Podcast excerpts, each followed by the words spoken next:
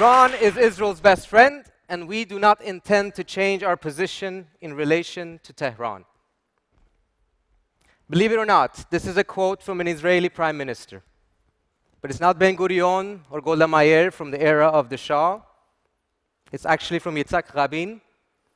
The year is 1987. Ayatollah Khomeini is still alive, and much like Ahmadinejad today, he's using the worst rhetoric against Israel. Yet, Rabin referred to Iran as a geostrategic friend. Today, when we hear the threats of war and the high rhetoric, we're oftentimes led to believe that this is yet another one of those unsolvable Middle Eastern conflicts with roots as old as the region itself. Nothing could be further from the truth. And I hope today to show you why that is.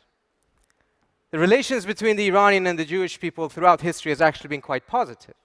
Starting in 539 BC, when King Cyrus the Great of Persia liberated the Jewish people from the Babylonian captivity. A third of the Jewish population stayed in Babylonia. They're today's Iraqi Jews. A third migrated to Persia. They're today's Iranian Jews. Still, 25,000 of them living in Iran making them the largest Jewish community in the Middle East outside of Israel itself. And the third returned to historic Palestine, did the second rebuilding of the temple in Jerusalem, financed, incidentally, by Persian tax money. But even in modern times, relations have been close at times. Rabin's statement was a reflection of decades of security and intelligence collaboration between the two, which in turn was born out of perception of common threats. Both states feared the Soviet Union and strong Arab states such as Egypt and Iraq.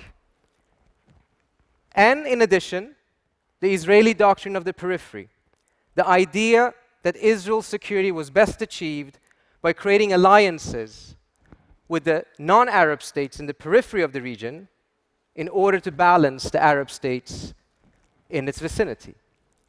Now, from the Shah's perspective, though, he wanted to keep this as secret as possible.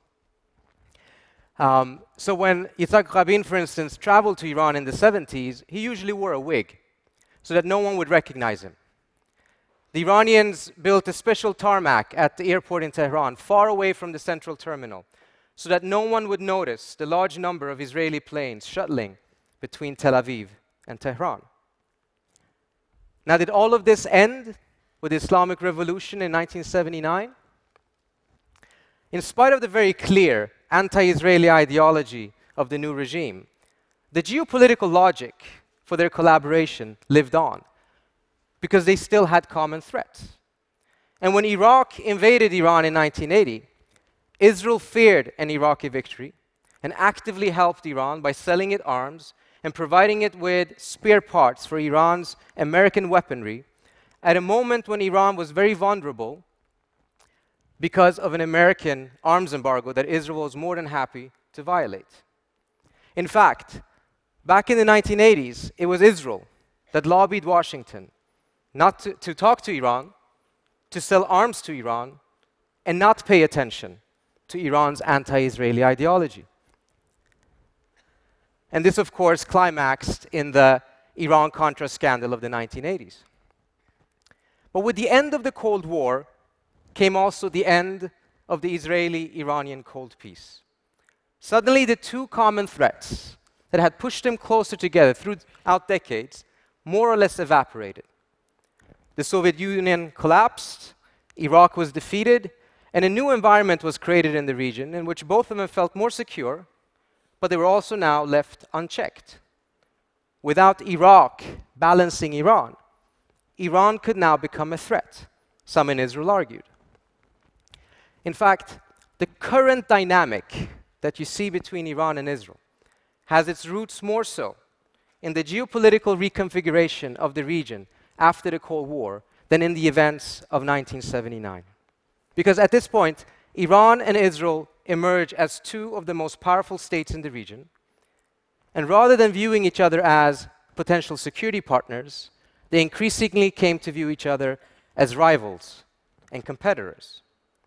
So, Israel, who in the 1980s lobbied for and improved US Iran relations, now feared a US Iran rapprochement, thinking that it would come at Israel's security interests' expense, and instead sought to put Iran in increased isolation.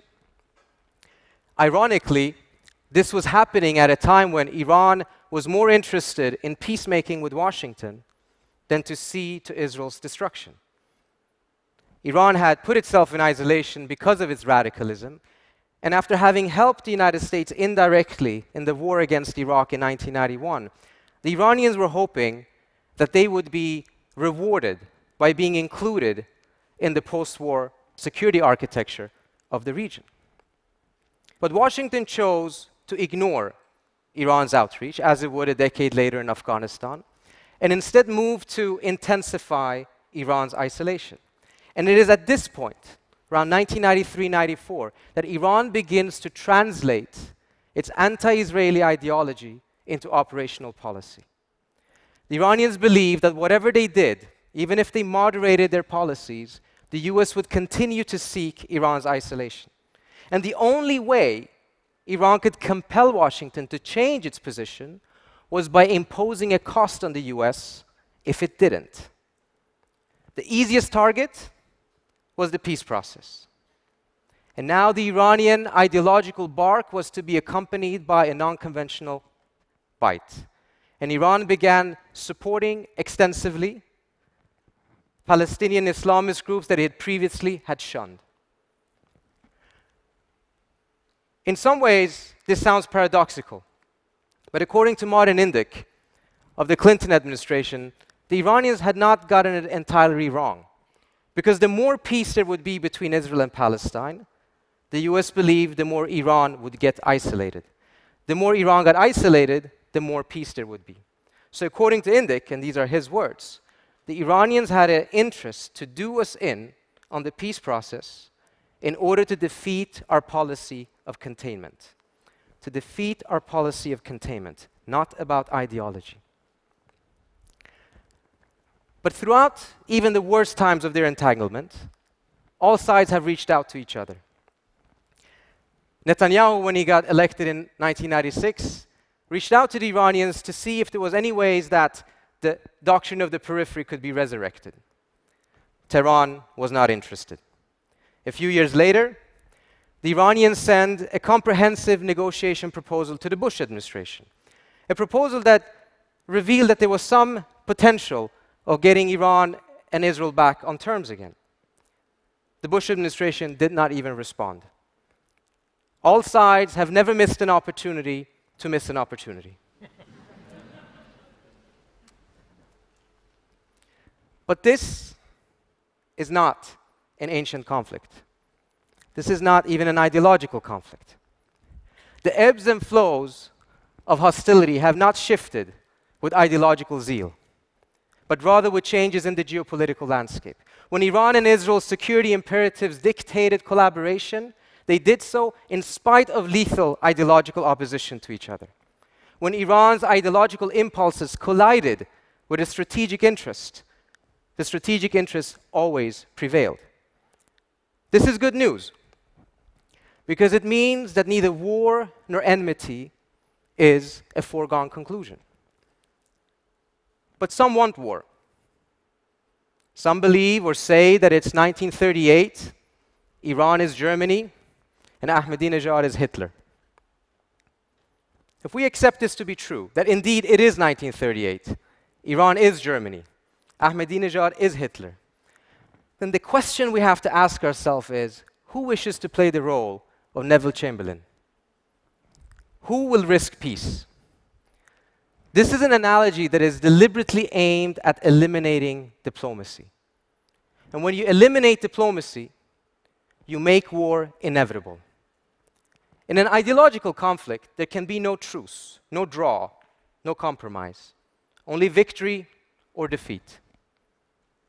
But rather than making war inevitable, by viewing this as ideological, we would be wise to seek ways to make peace possible. Iran and Israel's conflict is a new phenomenon, only a few decades old in a history of 2,500 years. And precisely because its roots are geopolitical, it means that solutions can be found, compromises can be struck, however difficult it yet may be.